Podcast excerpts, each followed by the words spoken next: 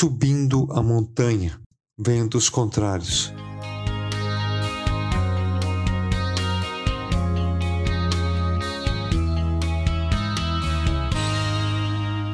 Um pensador chamado Confúcio disse o seguinte: Você não pode mudar o vento, mas pode ajustar as velas do barco para chegar onde quer.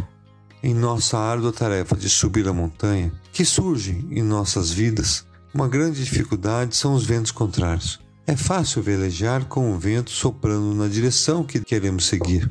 Mas e quando precisamos velejar para o leste e o vento está soprando para o oeste?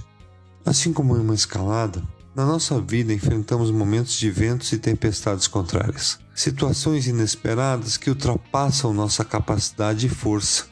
Vamos ver a experiência do apóstolo Pedro no momento que Jesus estava começando a incomodar as autoridades romanas, em especial Herodes, o governante máximo da região. Se incomodou com a mensagem de um novo e perfeito reino que inevitavelmente iria ser inaugurado.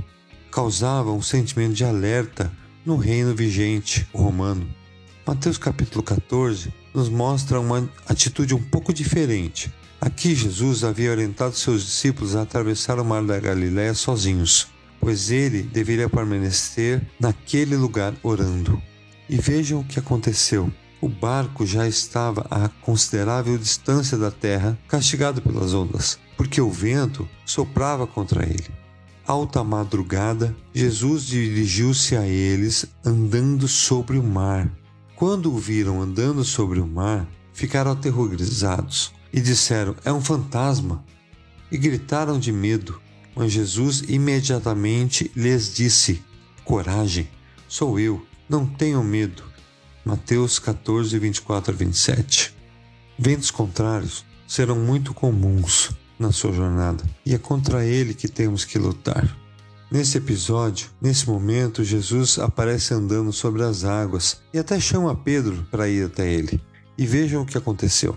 Senhor, disse Pedro, se és tu, manda-me ir a teu encontro por sobre as águas. Venha, respondeu ele. Então Pedro saiu do barco, andou sobre as águas e foi na direção de Jesus. Mas quando reparou no vento, ficou com medo e, começando a afundar, gritou: Senhor, salva-me.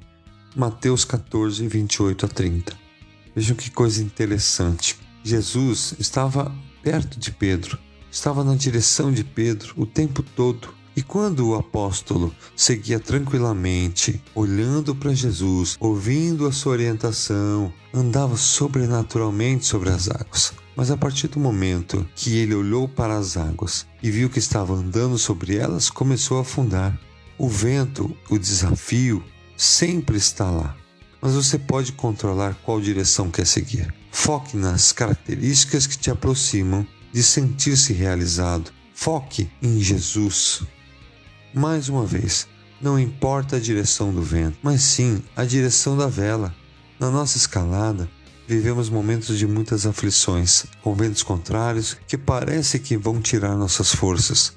Quando isso acontecer, não tire os olhos do guia, Mude a direção da vela, mas o mais importante é que você não deixe que o vento determine a sua direção.